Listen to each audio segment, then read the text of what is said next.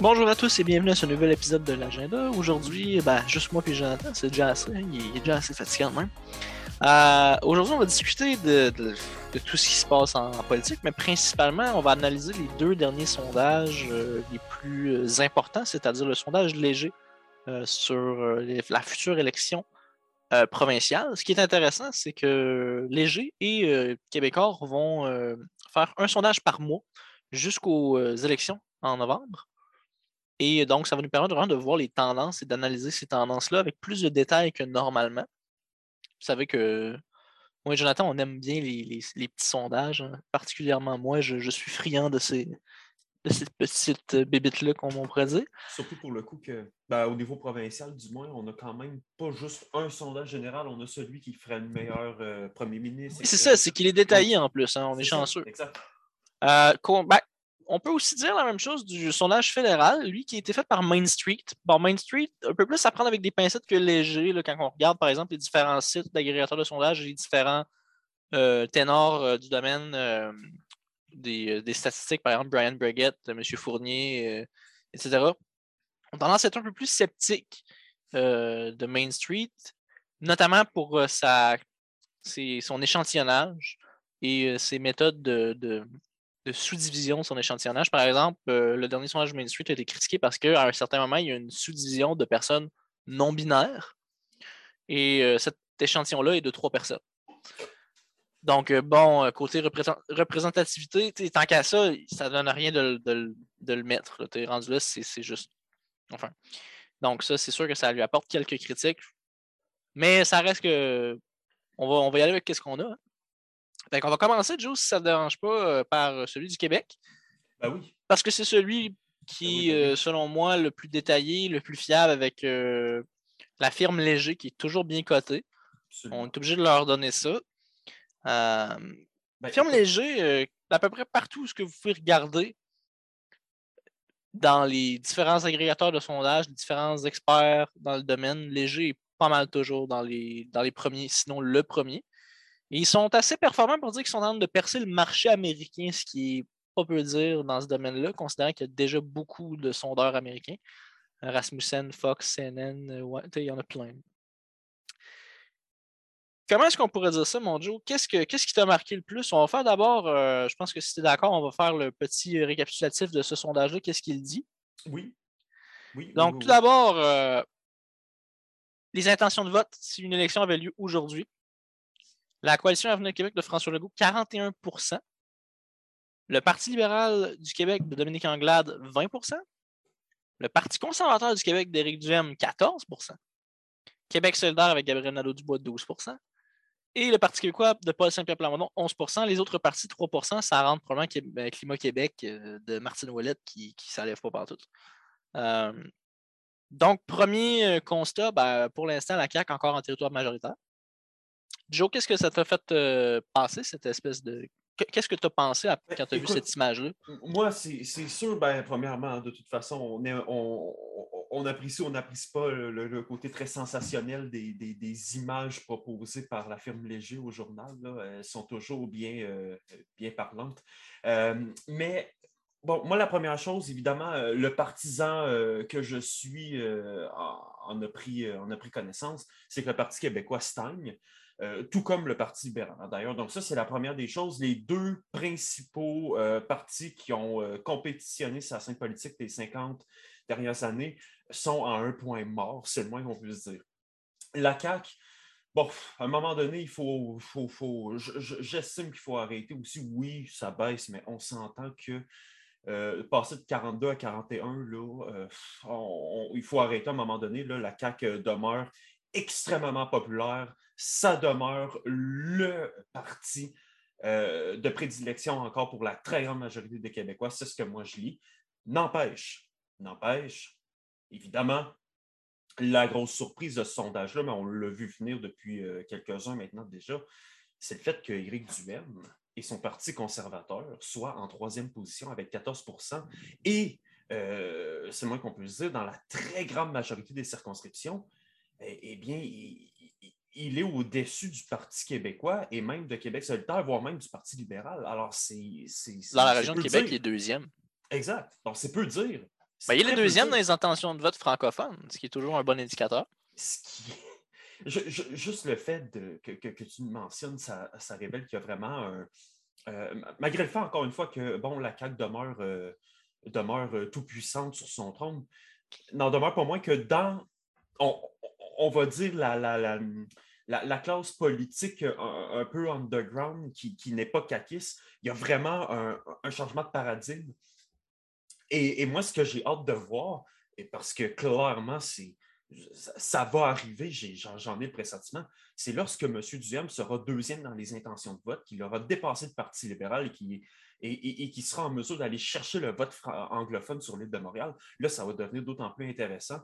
Et j'espère, j'espère pour lui, et sincèrement, je, suis péquiste, hein, je, le dis au effort, mais quand même, j'espère pour lui qu'il aura le droit à sa place au débat des chefs. Ben, ils n'ont pas le choix. Ils n'ont pas le choix, là, quand même, j'entends. Ce serait scandaleux. Ben, e, effectivement, ça, ça serait un déni de démocratie rendu Aussi, puis de toute façon, euh, bon, je veux dire, M. Duhem, jusqu'à preuve du contraire, il a quand même une députée à l'Assemblée nationale. Donc, en, principe, il a, il, a tout le, tout le droit du monde d'y participer.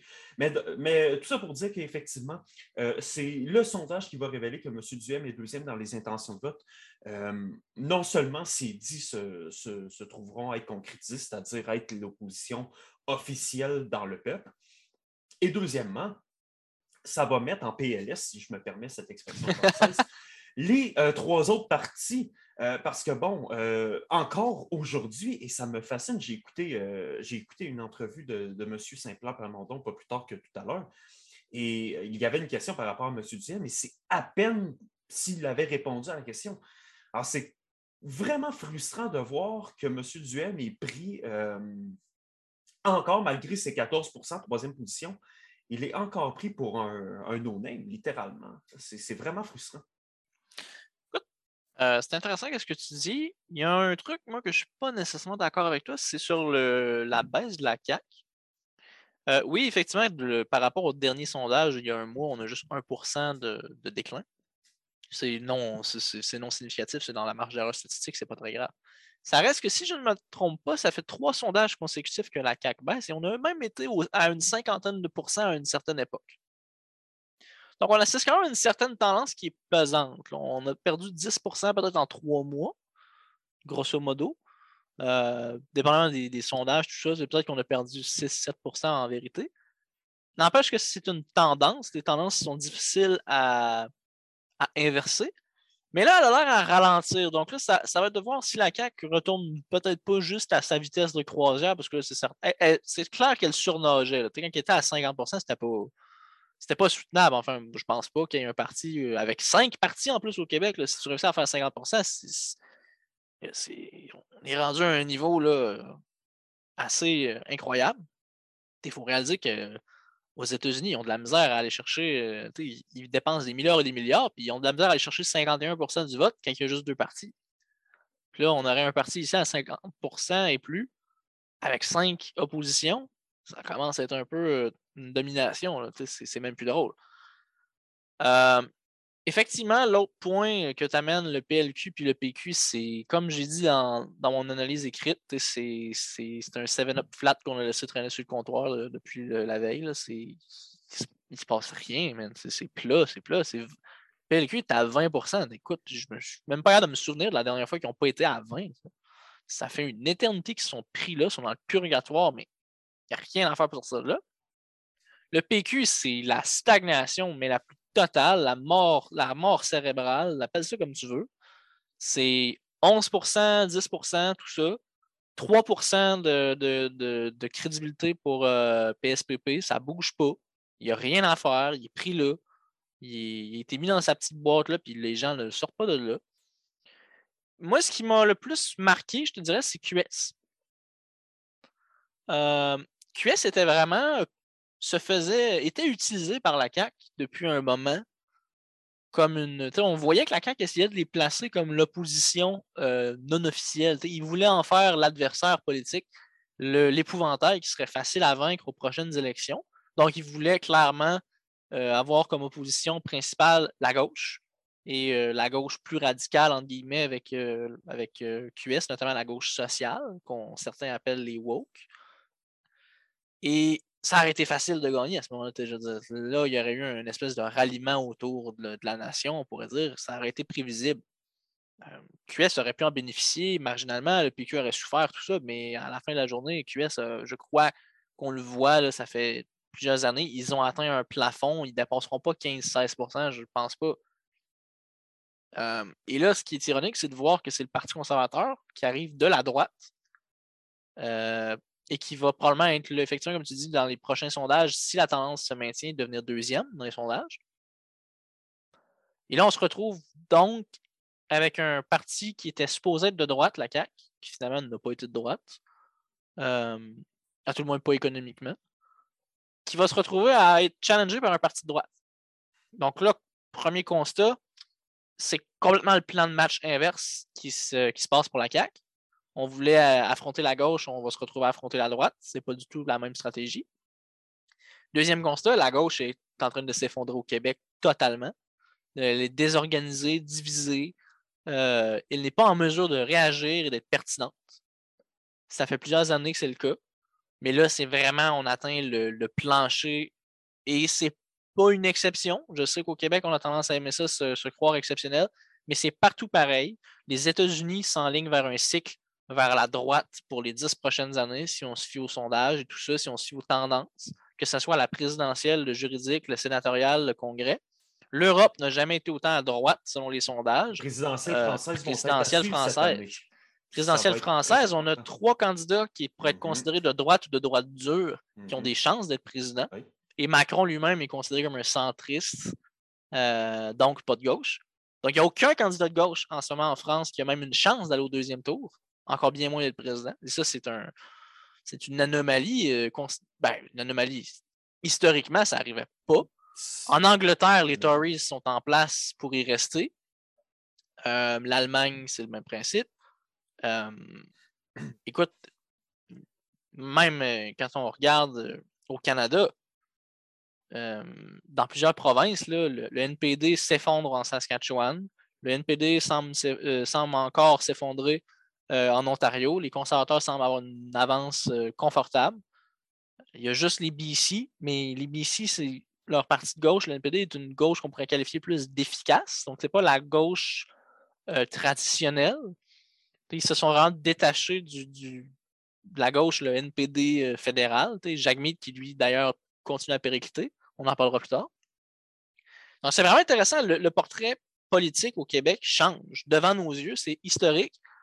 C'est probablement ce que les gens qui regardaient les sondages de l'Union nationale qui coulaient à l'époque devaient se dire. C'est il y a un changement de paradigme, très clairement. On assiste à quelque chose de, très important. Puis, moi, je pense que ce qui est le plus important dans ce sondage-là, c'est le, deuxième échantillon, c'est qui serait le meilleur premier ministre du Québec. En fait, le troisième, pardon, la troisième page du, PDF.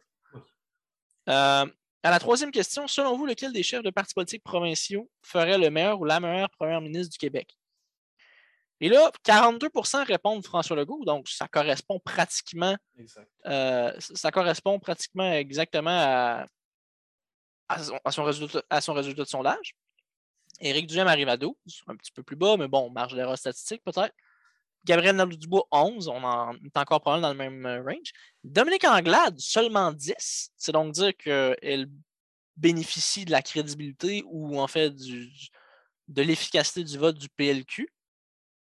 Et euh, Paul Saint-Pierre Plamondon est à 3% Donc, ce que ça veut dire, pour ceux qui savent faire des maths rapidement, c'est que 50% des électeurs du PLQ seulement considèrent que Dominique Anglade euh, est la meilleure première ministre euh, du lot.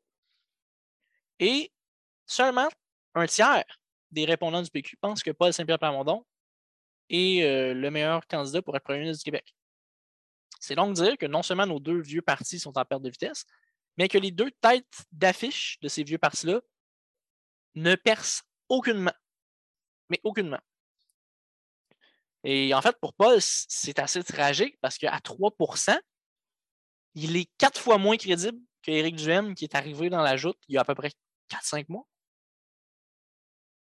Et il est trois fois moins crédible que Dominique Anglade qui est l'héritière d'un parti qu'il y a eu Jean Charest et Philippe Couillard comme chef avant elle.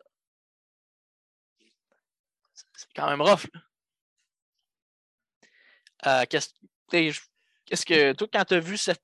J'imagine que tu as eu à peu près la même réaction que moi quand tu as vu ça. Ben, à un moment donné, il ne faut pas. Euh, je veux dire, les chiffres parlent d'eux-mêmes, mais euh, il y, a quand même.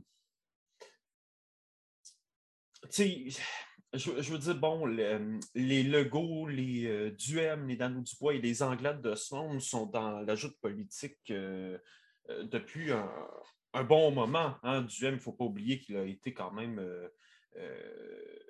De, il était conseiller au Bloc, un, au PQ, un, salarié hein, du Parti québécois et du Bloc québécois dans La DQ aussi. oui, effectivement, dans ces Il était membre des médias. Tout à fait. Alors, il connaît très, très bien l'ajout de politique. Hein. Ce n'est pas un deux de pique, ce gars-là, je le répète. Euh, Monsieur Saint-Pierre Plamondon, eh nécessairement, euh, bon, c'est évident euh, que le 3% bon, ça fait mal, oui, mais en même temps, c'est normal un peu. Je veux dire, on a, je connais tellement de personnes, mon patron compris, qui a encore de la misère à prononcer son nom correctement. Là, donc, je veux dire, à un moment donné, il faut. C'est normal. Moi, j'estime que c'est normal. Mais est-ce que c'est normal que personne ne le connaisse après autant de temps? Ben, malheureusement, oui, parce que le, Parti québécois euh, a, fait, euh, a, décidé qu'il revenait à, ses belles années, c'est-à-dire être un parti euh, d'idées, non pas un parti de, gouvernement. Alors, c'est peut-être normal un peu à, ce niveau-là, mais ce que moi je retiens, et ça se joue depuis, depuis maintenant une petite semaine, c'est qu'il y, a un, un réel retour au débat PQ, PLQ concernant l'héritage justement de Jean Charest, et on parlera de M. Charest plus tard peut-être, euh, si tu le veux, Sam. Mais... Oh, j'ai pas le goût qu'il me menace de poursuite. ben, c'est justement... Alors, c'est quand même intéressant à ce niveau-là, et, c'est là où moi, je crois que M. Saint-Pierre Plamondon peut euh, jouer des, des, cartes euh, assez intéressantes oser monter le ton face à M. Charret qui le menace de poursuite, euh, bon, il faut quand même le faire, hein, on va se le dire. Ah, mieux qu'à dire le fait il y a 10 ans, c'est pas nouveau. Ben, c'est ça. Mais n'empêche que, bon, c'est le chef du Parti québécois, l'opposition légitime, là, si on peut dire, du Parti libéral du Québec. Alors, le fait qu'il y ait ce, ce, match qui se joue depuis une petite semaine et qu'on entend parler pour le coup, bien, ça peut peut-être lui être bénéfique. Mais bon, à quel point? Ça reste à voir, mais ça n'empêche que, comme on dit, par-en en bien, par-en en mal, mais À ce niveau-là, je pense que ça peut euh, être à, sa faveur, comparé à Mme Anglade, où là, elle, elle est réellement prise dans cette espèce d'état-là entre euh, la, nouvelle, euh, la nouvelle génération des libéraux face à la vieille garde des charrés et des couillards de ce monde, comme tu l'as dit. Mais bon, grosso modo, c'est sûr que ce sondage-là, euh, concernant le meilleur PM, bon, le go en tête, en tête d'affiche, euh, ça allait de soi, là, à mon avis. Il faut dire que dans son parti, c'est unanime. Tout le monde est d'accord. Oui, bien sûr. En même temps, c'est normal. Le gars t'amène des chiffres de 40 parlant, Objectivement parlant, puis bon, encore une fois, je le répète, je suis aucunement capiesse, mais objectivement parlant, M. Legault, dans les quatre dernières années, a fait un très bon travail. Objectivement parlant. Je veux dire, on peut pas, peut pas nier ça. Donc, le fait qu'il soit à 42, ben, je, veux dire, ça correspond au, travail qu'il a fait. Puis, je veux dire, M. Legault, c'est, c'est, pratiqué pendant les 30 dernières années pour avoir le poste qu'il a à l'heure actuelle. Donc, c'est, normal qu'il soit aussi haut parce que, bon, il était déjà connu euh, du, milieu politique euh, lorsqu'il qu'il était au Parti québécois. Donc, le monde le connaissait déjà. Puis, ça fait juste prouver que les quatre dernières années qu'on qu'on le veuille ou non, objectivement parlant, je le répète, ont été à la hauteur de l'homme qu'on connaissait déjà euh, dans les années 90 ou au début des années 2000. Moi, je suis pas d'accord avec ça, mais on en fera une autre discussion une autre fois. Parce que moi, tant qu'à moi, il y a eu des, des débandades solides. Ah, ben oui, ben oui. Des, ben scandales qui n'auraient pas dû avoir place. absolument. Euh, ah tant qu'à moi, ça ne mérite pas 40% d'intention de vote, mais je suis plus sévère peut-être. Ben, ah, non, ben, non, mais je suis d'accord avec toi, mais euh, on va se le dire, ça, malgré le fait qu'il soit peut-être en baisse, tout ça, c'est quand même du jamais vu dans l'histoire très contemporaine de, du Québec au niveau politique, euh, qu'un homme euh, soit à 42% dans les intentions de vote comme étant le meilleur PM. je, veux dire, c'est ça hallucinant. Dit, ça me dit rien, honnêtement. Ça, peut-être que la dernière fois, ça serait Jean Charest au mandat majoritaire, puis encore, je pense oui. Oui. Ou Lucien Bouchard, peut-être. Peut-être. Par contre, il y a quelque chose d'intéressant. Et je, en fait, euh, je fais un lien avec le, précédent sondage, en fait. C'est que là, pour le coup, Duhem est deuxième. Tu vois? Là, pour le coup, ici, Duhem est, est numéro 2 avec 12% euh, ce qui démontre justement que ben, nécessairement, bon, il y a des gens de plus en plus, euh, comme vous pouvez m'entendre depuis le début, je considère M. Duhem comme étant quelqu'un qui a euh, une classe politique de, assez haut calibre, mais je ne voterai pas pour lui. Ce qui explique qu'il soit peut-être en troisième place, mais en deuxième place dans ce sondage-ci. Parce qu'il faut dire aussi au PQ, ça semblerait. Bon, l'échantillon est petit, hein, quand même, 83 pour le PQ, c'est un, hmm. sous-échantillon. Il faut quand même prendre ça avec des pincettes. Mais si on se fie au sous-échantillon, on parle quand même que 16% des électeurs du PQ trouvent qu'Éric Duhem est le meilleur euh, candidat pour être premier ministre. 23% pensent que c'est François Legault. Là, ça voudrait dire qu'il y a moitié autant de membres du PQ qui pensent que Duhem est le meilleur premier ministre que qu'il y a de membres du PQ qui pensent que leur propre chef est le meilleur. ça veut dire qu'il y a une certaine. Euh, il, est en train de, il est en train de vampiriser un peu des, des membres du PQ. Oui.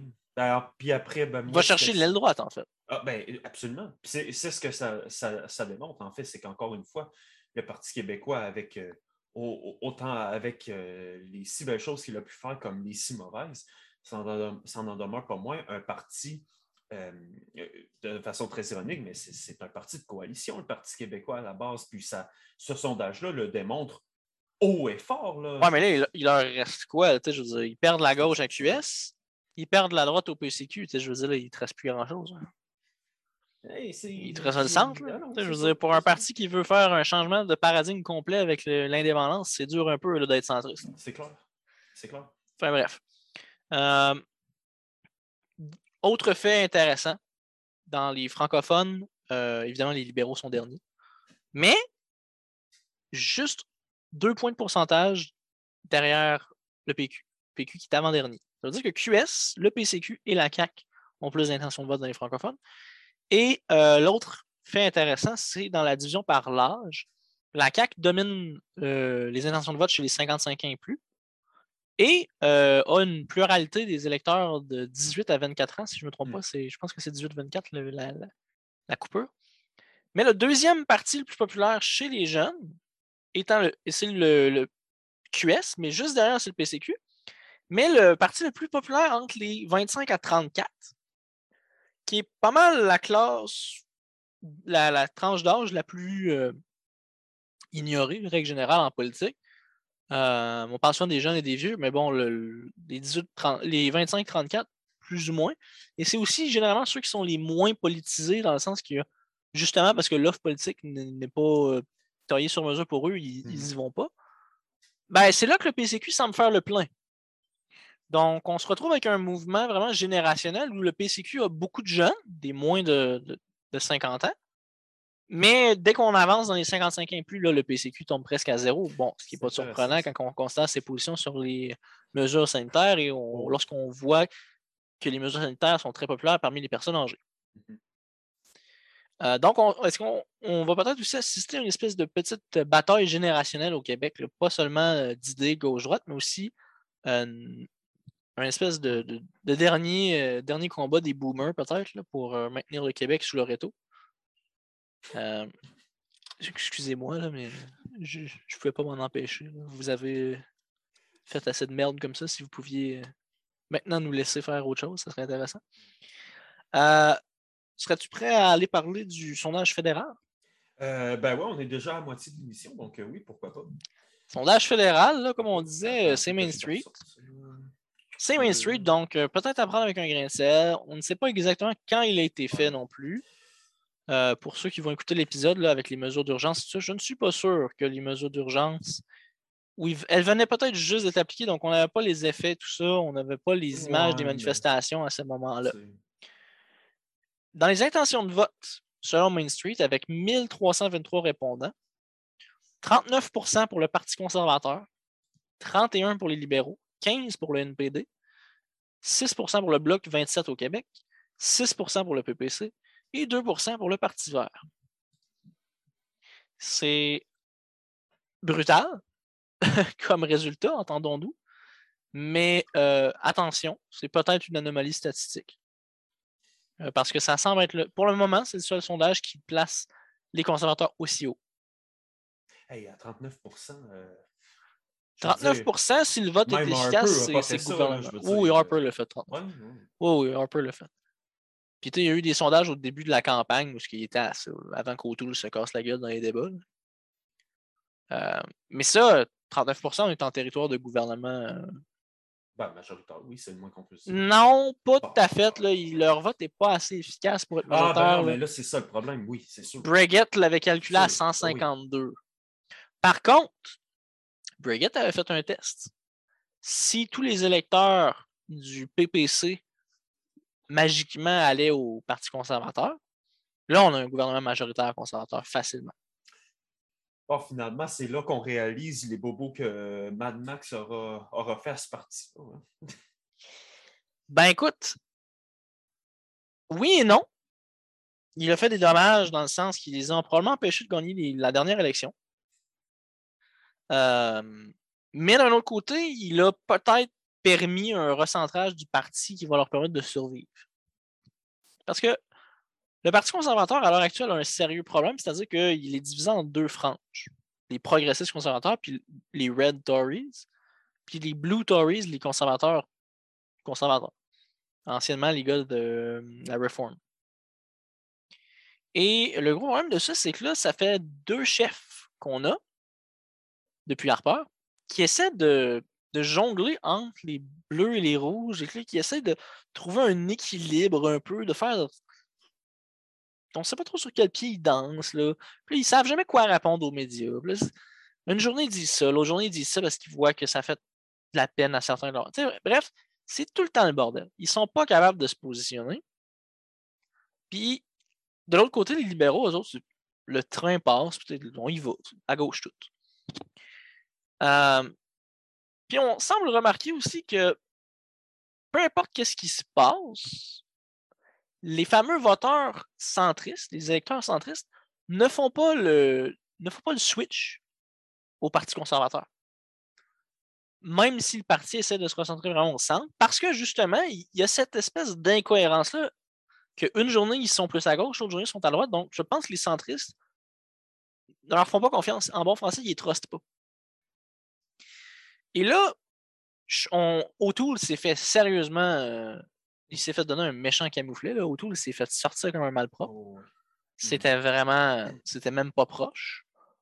Euh, à peu près juste le caucus québécois. Il y a à peu près juste le caucus québécois qui l'a supporté. Là, littéralement. Euh, c'était pas, pas chic. Mmh. Et je pense que ce, quand on voit la, la nouvelle chef intérimaire, Mme Burgeon, on voit où très bien où que le, Parti conservateur, le nouveau Parti conservateur s'en va. C'est-à-dire, on retourne à la recette Harper, on va trouver un chef qui va dominer le parti, c'est-à-dire, il va inscrire une ligne dans le sable et il va dire Vous me suivez ou vous partez. Le danger de cette stratégie-là, c'est que si tu perds, en fait, ça revient au même que ce que Autour le fait, c'est que si tu perds, tu vas te faire sortir du, tout de suite. Tu ne peux pas te permettre de perdre. De l'autre côté, O'Toole a essayé de faire l'autre stratégie. Il a perdu, il s'est fait sortir tout de suite. Donc, je pense qu'il n'y a plus vraiment de stratégie où ce que tu peux sauver tes, fesses si tu perds au Parti conservateur. Ils sont, ils sont plus capables de, perdre comme ça. Il faut, il faut absolument qu'ils ne peuvent pas épiler sur leurs valeurs et perdre. il faut qu'ils fassent. Ils peuvent piler sur leurs et gagner, ou ils peuvent représenter leurs valeurs et perdre, mais ils ne peuvent pas faire les deux en même temps. Donc, je pense que c'est ça qu'on va, voir. Puis Mad Max va permis ça, cette espèce de, réalisation-là que le parti ne peut pas juste se guidonner euh, puis euh, jongler entre la gauche et la droite, puis essayer de se faufiler au pouvoir. Euh, et ça, malgré un, parti libéral qui n'est pas très populaire. Hein, je disais, puis Justin Trudeau, qui n'est pas vargeux. Non, ben, c'est un fait. Là. Puis de toute façon, le Parti libéral, Bon, je ne sais pas ce que tu en penses, mais depuis euh, quelques mois maintenant, c'est moi qu'on peut se dire, euh, tu sens que M. Trudeau euh, perd de ses propres appuis, hein, c'est le moins qu'on puisse dire. Là. J'ai pas l'impression que, que, M. Trudeau va encore faire très, très long feu à la tête de cette partie-là, surtout en voyant ce sondage-là. je veux dire, mon Dieu, c'est un, 39 est conservateur à l'heure actuelle. Je veux dire, je ne m'attendais absolument pas à ça. Hein, c'est un fait. Puis, oui, comme tu as dit, hein, ça peut être une anomalie, mais si ça s'avère être euh, les chiffres euh, plus ou moins euh, véridiques, bien, force est de constater que clairement, l'élection fédérale de 2021 aura fait mal aussi au Parti libéral en quelque sorte. Ben, honnêtement, le fait qu'il se soit lancé dans cette campagne-là, puis que malgré un Erin O'Toole mm-hmm. pas très bon, malgré un bloc québécois qui a pas su tirer vraiment, qui n'a pas su profiter de. Ça, honnêtement, c'était bizarre comme campagne, pour ah, l'avoir vécu. Là. C'était, on était pogné dans la boîte. Personne n'en voulait. Tout le monde était fâché. pas... On n'était pas dans une situation où les jeunes voulaient nécessairement un changement radical. Non, c'est ça. Euh, fait ça ben, D'ailleurs, il n'y a pas eu de changement. Ben, le même Parlement est revenu presque à. C'est presque une photocopie, en fait. Euh, oui, je pense que Trudeau a perdu des plumes là-dedans. Euh, que ce soit à l'interne ou que ce soit général au, Canada. Mais honnêtement, moi, je pense que le parti qui a eu le plus mal, c'est le NPD. Ah ben Parce que là, le NPD n'a pas bougé. Le NPD a mis de l'argent dans cette campagne-là. Le NPD ah, continue à mettre de l'argent. Endettés. Hein, ils se sont. Ben, ils ont mis une fortune là-dedans. Ils ont, ils ont fait un, parti centré autour de, du chef qui est apparemment très populaire, mais cette popularité-là ne se traduit pas en vote. Mmh, exact. Et le NPD se retrouve avec, avec la balance du pouvoir par chance pour eux. Mais pour en faire quoi? Beaucoup de personnes du NPD commence à dire mais à quoi ça sert d'avoir la balance du pouvoir si vous faites juste voter pour tout ce que le Parti libéral propose? Et c'est vrai, on le voit même en ce moment avec les mesures d'urgence. Absolument. Le NPD vote constamment les mêmes positions que le Parti libéral. À l'heure actuelle, ou, ou presque, à l'heure actuelle, si vous avez voté pour le NPD, vous devez trouver que tant qu'à ça, vous auriez pu voter libéral, puis ça aurait fait la même chose. Il n'y a pas une grosse différence. Mm. C'est, ça doit être décevant être un, électeur d'une NPD en ce moment parce que tu as la balance du pouvoir, tu pourrais réaliser des choses. Il y a un levier qui vient avec ça, la balance du pouvoir. Il pourrait demander le rétablissement euh, du financement public des partis politiques. Il pourrait demander une réforme du mode de scrutin. Il pourrait, il pourrait demander plein de choses. Penses-tu vraiment que Trudeau veut partir en élection en ce moment? Non. Pas sûr, non. Euh, je suis pas mal sûr que non. Là. En fait, il a brûlé son Joe carrément. Il ne peut plus faire ça. Là le Parlement qu'on a en ce moment, c'est le Parlement qu'on a pour les euh, trois prochaines années. À moins qu'il se fasse renverser. Ah, effectivement. Puis là, c'est là le, truc avec le NPD, c'est que tant qu'il ne change pas de leader, moi, je ne mm-hmm. pense pas que le Parlement va se faire renverser. Il faudrait, écoute, il faudrait que Trudeau fasse exprès de présenter un projet de loi ah, avec le, statut de vote de confiance qui serait complètement impossible à, justifier pour le NPD. Une coupure drastique d'un service public ce qui ferait aucun sens, mais vous comprenez ce que je veux dire. Puis là, on aura un renversement. Mais autrement, c'est à n'y rien comprendre. On a un Parlement minoritaire, puis le gouvernement peut juste faire ce qu'il veut. Parce que le NPD fait le, fait le, travail euh, du Parti libéral. Et là, dans ce sondage-là, il y a plusieurs choses qu'on peut se demander. Bon, premièrement, est-ce que Justin Trudeau va survivre jusqu'aux prochaines élections? Est-ce qu'il va se faire sortir? Pas par les électeurs ou par le, Parlement, mais bien par son propre parti. Surtout là, en ce moment, on voit que l'invocation des mesures d'urgence, ça dérape solide. Et là, son héritière apparente, Freeland, a pris beaucoup de place dans la gestion de la crise, dans les mesures d'urgence, notamment avec l'invocation des pouvoirs euh, financiers. Mais ça semble euh, se retourner contre elle. Donc là, potentiellement que l'héritière apparente se fait, euh, se fait peut-être brûler déjà un petit peu. Est-ce que c'était une stratégie de Trudeau pour se protéger ses arrières? Peut-être. Alors, ce qui nous, ce qui nous laisse Marc Carnet, qui prépare son jeu depuis quelques années apparemment. Euh, l'autre question, c'est est-ce que le Parti conservateur va avoir une course ou va avoir un couronnement? Parce que là, à date, tout le monde ou presque endosse M. Poiliev. Euh, et on sent qu'il y a une communication entre M. Poiliev et Mme Burgeon. Entendons-nous, la ligne de parti est pratiquement celle que Poiliev aurait comme chef, selon ce qu'on peut euh, s'entendre. Et euh, est-ce que Jack Meat va rester en poste? Parce que, disons dans le cas hypothétique, que le NPD vote pour les mesures d'urgence, ça passe, ça va au Sénat et le Sénat le rejette. C'est pas un bon look pour euh, Jack Meat. C'est pas un bon look pour Justin non plus, mais c'est pas un bon look pour Jack Meat. En fait, c'est pas un bon look pour personne qui a voté pour la loi, en fait. Et le Sénat, euh, quand on voit ce qui se passe à Ottawa, eux, ils sont. il y a plusieurs sénateurs dans, dans la sphère publique qui disent qu'ils considèrent, ils ne sont pas sûrs de voter pour, ils ne sont pas sûrs de voter contre. Il va falloir être convaincu. Je comprends. Donc là, on, se retrouve avec euh, une situation qui est très inconfortable pour Trudeau et pour le NPD. Est-ce que Jacques Meade pourrait essayer de sauver, sauver la face en, en s'abstenant ou des choses comme ça, je ne sais pas, mais ça reste que ce sondage-là indique vraiment clairement qu'il y a un mouvement. moi, personnellement, je pense que ce, sondage-là exagère un peu la position des conservateurs, mais j'aurais tendance à dire que si j'avais à faire un, fameux sondage de doigt levé, au feeling en bon français, moi je pense que les conservateurs sont à 35-36 en ce moment. Moi, je pense que les conservateurs sont plus hauts que les libéraux en ce moment. Plus haut, probablement, mais. Mais pas à 39. obligé de dire, par contre, euh, de mon côté, que si tu mets les conservateurs à 35-36, les libéraux sont clairement à 33-34 dans ce cas-là. Euh, je veux dire, je ne peux pas croire qu'il y ait une aussi grande marge de différence. Je ne peux pas le croire. Ben, ça va être serré. C'est sûr que.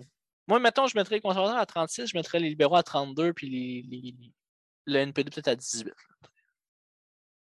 Ou le NPD à, 17 puis le bloc à 7. Mettons. Mais tu sais, c'est des différences de, ouais, c'est minime. C'est ça, mais. C'est ça. Puis bon, euh, bon on, va parler pour, pour, pour, pour, notre nation quand même, le, fait que le bloc soit, se maintienne quand même. Il se maintient pas tant, là? Il est à 27% dans ce sondage-là. Ah, 27. Euh, bah, 32 en ce moment c'était quand même pas c'est quand même pas une si grosse chute que ça. Là. Euh. Non, non, mais. Euh, c'est quand même intéressant. Bon, les libéraux dominent toujours, hein, par contre, euh, au, premier, au premier rang au Québec. Là, ça, n'a pas changé malheureusement. mais, mais bon, on ne peut pas tout avoir dans la vie, comme on dit. Mais, mais j'aime ton analyse, par contre, concernant le NPD je veux dire, on, doit se dire, M. Singh, c'est un personnage, hein? c'est quelqu'un qui, a l'air extrêmement chaleureux, avec qui on irait prendre une bière euh, avec grand plaisir, mais euh, bon, bon euh, il y a aussi le fait que, bon, lorsqu'on est en campagne, tu, le vois tout de suite qu'il adore ça, les débats, il est excellent. Je veux dire, rien à dire à ce niveau-là. Mais bon, je ne sais pas si c'est le personnage ou si c'est parce que c'est le NPD, c'est le monde, bon, ceux qui, qui, qui, votent à peu près n'importe quoi, qui suivent une vague, autrement dit. Est-ce qu'ils attendent ça? Peut-être. En tout cas, du moins au Québec, on sait déjà la réponse. La réponse, c'est clairement oui. Euh, S'il pour avoir une nouvelle vague orange, c'est clair que le monde va voter pour. Mais le Québec fonctionne tout le temps par vague. Ben, c'est ça, exact, de toute façon. Alors, euh, c'est évident que si c'est ce qui est pour se passer, c'est ce qui va se produire, mais mais dans le reste du Canada, euh, non, je ne comprends pas. Euh, puis pourtant, le NPD. Ben, le NPD avait le rôle de conscience morale ben, euh, de la Chambre des communes, mais mm-hmm. là, ben, d'ailleurs, quand Pierre Trudeau déclenche la loi sur les mesures de guerre, Tommy Douglas et le NPD votent contre. Oui. Ce, qui est une, position très impopulaire dans le reste du Canada. Hein. C'est pas, ils l'ont pas fait pour des gains politiques. Et là, en ce moment, on, s'entend, là, je veux dire, je suis contre la loi des mesures de guerre de 70. Mais entre ce qui se passait en 70 et ce qui se passe aujourd'hui, il y a une crise de différence. Il y avait un ministre mm-hmm. kidnappés, puis un ambassadeur étranger kidnappé, puis des bombes qui sautaient. Je veux dire, à la limite, je veux dire, on peut être d'accord ou pas d'accord, mais il y a un argument. Je veux dire, là, Ouais, on, ça, a, ouais, on a il y quand il y même avait quelque chose de tangible. on a quand même quelque chose. On ne parle pas d'une gang, euh, gang de manifestants avec un château gonflable en avant du Parlement. là. Je veux dire. Là, et en plus de ça, la loi sur les mesures de guerre, à l'époque, était écrite pour être plus facile à enclencher. Ben, Je comprends. Alors que la loi sur les mesures d'urgence avait été faite par Mulroney avec l'approbation du NPD à l'époque, précisément dans l'optique que ce serait difficile de l'enclencher, que ça nécessiterait une situation exceptionnelle dans laquelle aucune autre loi ou mesure ne suffisait. D'ailleurs, euh, je ne suis pas le seul à trouver que c'est complètement exagéré, puisque deux associations civiles et le gouvernement de l'Alberta Mhm. aujourd'hui euh, ont annoncé qu'ils allaient poursuivre le gouvernement pour cette invocation de la, des mesures d'urgence. Alors, c'est à suivre. Mais quand on a un- le Sénat qui n'est pas sûr, quand on a un gouvernement provincial et des associations euh, de droits civils, euh, de droits civils, de droits euh, individuels et de droits constitutionnels qui, qui lèvent le- le- les boucliers, tout ça, il y a peut-être quelque chose qui sent mauvais. Entendons-nous? Oh oui. Oh oui. Donc, là, le NPD, historiquement, se, se, se trahit. là, on, on renie nos- les, les racines du NPD royalement en ce moment en- avec cette position-là. Parce que historiquement, le NPD a toujours été contre ces mesures-là, a toujours été contre les mesures de surveillance d'État, a toujours été contre les mesures de, militarisation de la police, d'utilisation de la force et euh, de répression policière. Et là, aujourd'hui, on est pour parce qu'apparemment, M. Singh a vu un drapeau, un drapeau nazi, un drapeau confédéré. Il a été euh, blessé dans ses sentiments, puis là, euh, c'est inacceptable. Moi, personnellement, l'hypocrisie me tue, là, tu sais, je veux dire, faut Ah, ben, arrêter. absolument. Tu sais, je veux dire, faut arrêter de déconner. Le, le gars était le premier à dire que Trudeau, c'était un raciste, un fasciste, parce qu'il voulait déjammer des, des voies ferrées qui euh, bloquaient littéralement la moitié du, du pays. Euh, Puis, tu sais, je veux dire, on peut avoir l'argument, là, mais euh, bloquer un centre-ville, tu peux passer ailleurs. Bloquer une voie ferrée, tu peux comme pas passer ailleurs. complexe un peu, oui. C'est un peu plus complexe. Puis euh, bloquer une voie ferrée qui empêche du chauffage, c'est un peu plus complexe que bloquer un centre-ville. Je comprends. Ah non, Puis- pas même Même à l'époque, on avait fait un balado sur les, les- les blocages ferroviaires. Même à l'époque, je prônais la négociation, Mhm, pas les mesures Mhm. d'urgence et tout ça. mhm. Vous pouvez retourner l'écouter si vous ne me croyez pas. Moi, je prônais la un, négociation de nation à nation. Premier épisode, je pense, en fait. Ouais, c'est le premier ou le deuxième. ouais. C'est vrai, hein, ça, ça, ça nous remonte à loin. Donc, c'est complètement ridicule. L'hypocrisie est incroyable. D'ailleurs, il y a un sondage qui est sorti là-dessus de, de voir l'approbation des gens selon la négociation Ah, ou la c'est- c'est violence. Tu as les libéraux qui sont full pour la négociation quand c'est les Autochtones, mais là, ils sont vraiment, pour, sont vraiment contre. Les conservateurs, c'est Ah. l'inverse. Le NPD, c'est le pire. C'était comme Ah, tabarnak. c'est frustrant. On va, on va le dire, c'est frustrant. La cohérence, elle est où, les, les gars? Tu sais, je veux dire. Ah non, c'est extraordinaire. C'est extraordinaire. Ben, ben, vous voyez maintenant, maintenant qu'on le dit, euh, ça fait peut-être cinq minutes qu'on parle d'hypocrisie. Peut-être que c'est ce qui explique justement ce fameux sondage aussi en quelque sorte, parce que bon. euh, les- Une les espèce de vote de contestation. ça? Justement, justement. euh, je veux dire, la quantité de personnes que je connais qui se sont virées de bord et qui se sont dit OK, ben moi, je vais voter conservateur, je vais voter PPC, par exemple, des choses de même, ou même au niveau provincial, je vais voter du M, etc., etc. Ça se compte même pas sur deux mains. Là. C'est, c'est, c'est des y en a beaucoup. de personnes. Là. Des Après, le Parti conservateur de Duhem, euh, peut-être je vous donne un exemple, mais ce que Duhem fait en ce moment, c'est historique parce que le Ah, gars parti. Le parti existait déjà. Il n'est pas parti de zéro, il avait déjà une mini-structure, tout ça. Oui. C'est un parti. Écoute, c'était marginal au coton. C'est C'était 1% 500 du vote. euh, C'était rien. Le gars, il arrive là, 50 000 membres, ça monte constamment de jour en jour. Le financement est à côté d'embarras. Je pense qu'ils sont deuxième au niveau du financement. Ils ont dépassé le PQ, si je ne me trompe pas, ou ils sont vraiment proches. Ils montent des sondages à une vitesse vertigineuse. Écoute, QS, ça fait 14 ans qu'il existe. 12 ans, 14 ans? Fait un bout qui existe, QS. Ils ont eu gros max 15% des sondages. Du M, ça fait six mois qu'il est là, puis il est déjà à 14-15. Il est déjà deuxième des francophones. C'est incroyable. Je veux dire, les gens sous-estiment ça. Puis en plus de ça, généralement, une personne qui est membre d'un parti et qui donne de l'argent va aller voter. Ben, Non seulement elle va aller voter, mais elle va s'impliquer, elle va mobiliser, donc va créer d'autres personnes ça. qui vont voter. mhm. Un effet d'entraînement. Donc, D'ailleurs. Breguet, Breguet se fie toujours au financement, notamment dans les courses à chefferie, dans- pour déterminer qui va gagner. Et ça fonctionne, en règle générale, assez bien. Donc, on le voit, QS, des intentions de vote, ça fait 12 ans qu'ils existent, ils stagnent un petit peu, ils ont comme pogné leur plateau. Beaucoup moins de donateurs, beaucoup moins de membres. Ils sont pas capables de sortir leur vote efficacement. Et là, on a un gars qui arrive, ça fait six mois qu'il est là. Il vient déjà de vous rattraper historiquement sur le meilleur score que vous avez fait de votre vie. Et il vous dépasse en membres, en financement. C'est historique, là, tu sais, je veux dire. À part peut-être le PQ de René Lévesque et la CAQ de M. Legault, mais la CAQ, c'était un peu de la triche, ils ont mangé la DQ. La DQ aussi, là, la première élection, ils ont fait genre 3 à 6 je me souviens Ah, plus. oui, c'était genre, euh, Le Parisou avait gagné 48% du vote, puis le libéral 46 ou 45. C'était hyper serré, mais c'était juste deux. La DQ avait ramassé les restants. Ça a pris trois, trois élections là, à la, DQ pour devenir à peu près ce que Duhem est en ce moment, ou ce que Duhem serait si l'élection avait lieu demain. Puis là, non seulement ça, mais il ne faut pas sous-estimer un- une chose, c'est que lorsque l'élection va être déclenchée, mettons qu'elle sera déclenchée là, mais elle ne le sera pas, mais mettons qu'elle sera déclenchée là, je donne l'exemple. On tombe 36 jours minimum Mhm. de campagne électorale.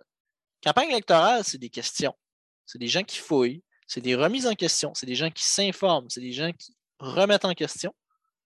La CAQ n'a pas nécessairement le bilan qui lui permet de juste se mettre sur le cruise control. On a les CHSLD, on a les multiples confinements et les deux couvre-feux, on a des scandales de financement, les multiples blancs mal éthiques du commissaire à l'éthique, la langue française, l'immigration, euh, le réseau de la santé dans un état euh, pathétique, l'impopularité du ministre de l'Éducation. Tu sais, je veux dire, il y a des clous qu'on peut marcher. là, Tu sais, je veux dire, Ah, oui, assurément. Non, non, ils ne pourront pas faire comme ils ont fait en 2018, c'est sûr, comme le cruise control, comme tu disais, parce que c'est- carrément ça en 2018, mais ben, en 2018, Ouais, après le débat, après le débat contre euh, Couillard, c'était fini. Oh, tout le monde exact, le savait. Cette, année, impossible. Là, c'était une question de est-ce qu'on va être minoritaire ou majoritaire. Là, c'était. c'était carrément ça. oui. Dès le débat, là, où ce que Philippe Couillard avait vraiment été hyper méprisant envers Legault, tout ça, c'était terminé, on le Ouais, savait tous, c'est Legault qui avait gagné ça. Absolument. Euh, puis en plus, le débat avec Lisée, quand il est allé se, se suicider en, en live avec, Pierre, avec la bénédiction parlons de Pierre Bruno, c'était terminé, on le savait tous. à ce moment-là, on le savait. C'est ce, qui ce, ce suicide politique-là de Jean-François Lisée qui a déterminé que la CAQ serait majoritaire. Fort probablement. Parce que ça leur réduit la division du vote piquiste-caquiste. Il y en a beaucoup qui ont fait le switch. Euh, Non, fait que c'est ça. Euh, on, va, on va le voir. Moi, personnellement, je, je crois que la CAQ n'aime pas ça, voir son coussin baisser. Parce que ce qui- le, le mieux qui pourrait arriver pour la CAQ, c'est que l'été se passe bien, l'automne se passe bien, pas trop de, plus de mesures ou pas trop de mesures. Euh, le réseau de la santé qui, qui t'offre, on ne sait pas trop par Mhm. quel miracle avec de la, de la gomme ballon puis, euh, puis de la broche. Et qu'ils arrivent à l'élection avec 40-45% des intentions de vote. Et là, si ça a l'air descendre, ben, tu vas descendre à 37-38. Tu ne descendras pas à 30, ça. 24, 25. Parce que de toute façon, il y a tellement de partis d'opposition, ils sont tellement divisés, que si tu as à perdre, mettons, 10-12%, ben, tu ne le perdras pas 10-12% à un parti. là. À moins qu'il y ait une implosion totale, oui. genre d'un parti d'opposition. Je, ne- je le vois pas arriver, personnellement. Euh, mais euh, écoute, moi, si j'avais de l'argent à mettre, euh, si la tendance se maintient puis que le moindrement l'été ou l'automne se passe pas bien, PCQ pourrait rentrer avec 5, 6, 7, 8 sièges. là. Région de Québec, Lévis, Ah la La Beauce. Beauce, oui, oui, oui. oui. euh, tu sais, Ils sont ils deuxième peuvent, au- au- à Québec. Hein? sont deuxième à Québec, hein? deuxième sur la rive sud, deuxième en Beauce, quand même assez proche. Euh, moi, sais, il faudrait pas que ça. ça pourrait commencer à chauffer. Euh, il manquerait juste ce qui serait le mieux pour, euh, pour les conservateurs, ironiquement, c'est que le vote, ben, je pense, je, peux me tromper, mais je pense que ce qui serait mieux pour les conservateurs, pour les gains des conservateurs, c'est qu'une partie du vote péquiste de la CAQ retourne au PQ, puis une partie du vote de la droite de la CAQ aille au PCQ. Donc là, tu aurais une double division du vote. C'est que tu aurais des votes de la CAQ qui disparaîtraient au profit du PQ, puis les autres qui iraient au PCQ. Fait que la baisse de 1 serait alimentée par la hausse de l'autre qui n'a aucune chance de gagner puis le PCQ pourrait se faufiler. Il y, a des, flagos comme ça qui pourraient arriver dans certaines courses à 3. Ça pourrait devenir vite, ça pourrait devenir très, très rapidement très amusant.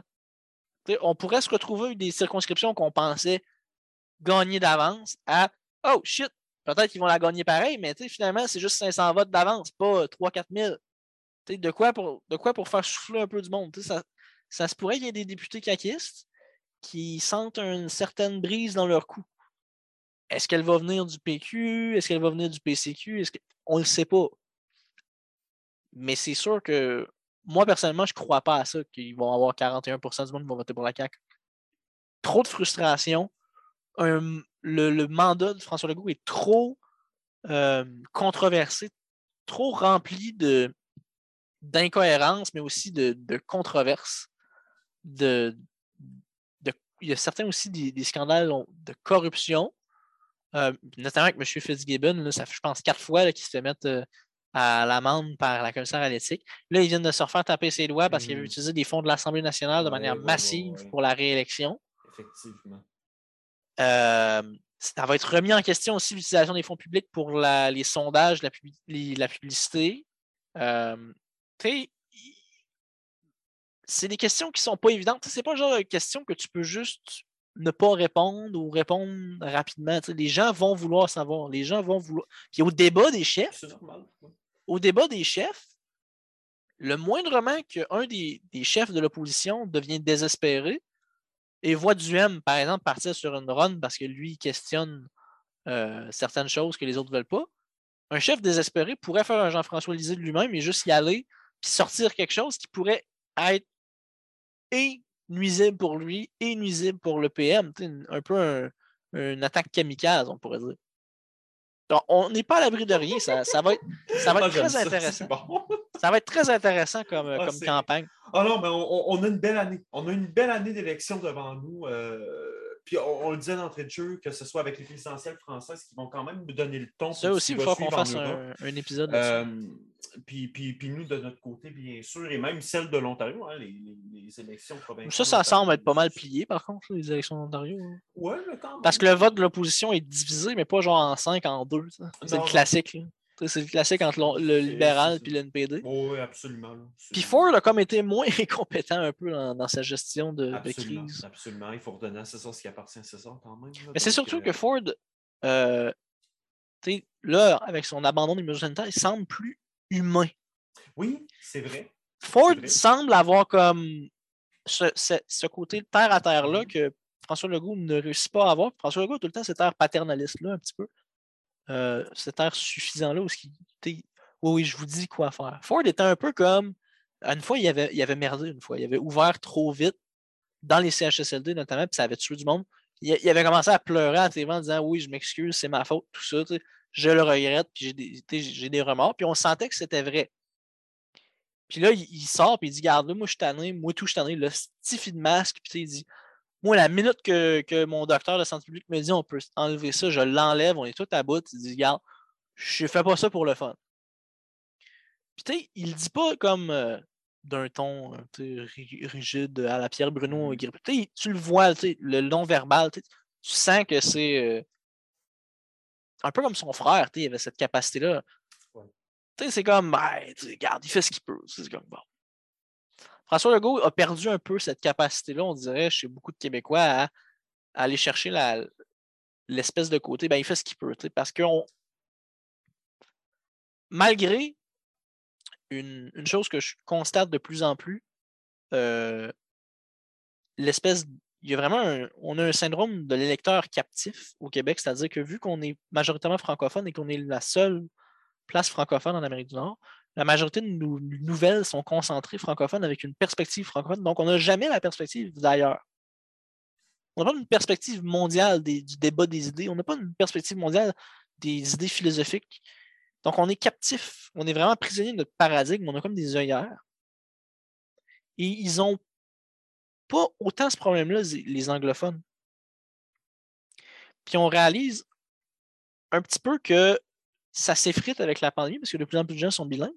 Parce que pendant longtemps, on disait oui, mais c'est pas, pas mieux ailleurs, c'est pas mieux ailleurs. Et là, quand il y a eu les déconfinements, les gens ont commencé à lire, les gens se sont fait dire ben oui, c'est mieux ailleurs, tu vas regarder. Et là, les gens ont pu voir qu'effectivement, oui, euh, d'autres pays, d'autres places ont déconfiné plus vite, n'ont pas eu les mêmes mesures, tout ça. Et là, les gens ont comme réalisé Ah, OK, la réalité qu'on me présente devant moi, c'est un fragment qui, qui m'est présenté avec ses biais et, sa subjectivité. Et je pense qu'on ne reviendra pas en arrière là-dessus parce que de plus en plus de gens au Québec, notamment, parlent anglais. Et cette remise en question-là de l'espèce de d'œillère francophone dont on a bénéficié pendant longtemps, bénéficié ou donc on a été victime, c'est selon à qui on parle, risque de s'essouffler. Notamment avec les balados aussi, qui, permettent une vulgarisation et une traduction sur le fly. Mais euh, as-tu quelque chose d'autre à nous rajouter, mon Joe? Sinon, on va. Ah, non, non, non. Franchement, ça, fait, euh, ça fait le tour. Euh, normalement, vous aurez l'épisode pas plus tard que demain, le 20 janvier pour, pour les auditeurs. 20 février, s'il vous plaît. 20 février, merci, oui, effectivement. Comme ça, vous, allez, vous allez être au, fait de, de, ce qu'on aura de ce qu'on avait à dire là-dessus. Puis ben, c'est sûr que plus on va avancer vers le, ce, fameux 3 octobre, plus, euh, plus on va vous en parler, ça va de soi. Mais on, verra. on va faire le, fameux sondage à chaque fois, chaque mois de Léger, on va l'analyser à chaque fois. Oui, oui, oui, ben oui, certains, certains, on peut bien faire ça, c'est sûr que ça Moi, je vais en faire une publication sur ma page personnelle, comme chaque fois, mais, euh, mais on va essayer d'en faire un balado à chaque fois que, que c'est faisable. C'est une bien bonne idée, j'approuve à 100%. Donc, sur ce, chers auditeurs, j'espère que cet épisode vous aura plu. Si n'hésitez pas à vous abonner à nos médias sociaux, aller voir la chaîne de Point pour en savoir davantage. Et sur ce, au prochain épisode. Au revoir.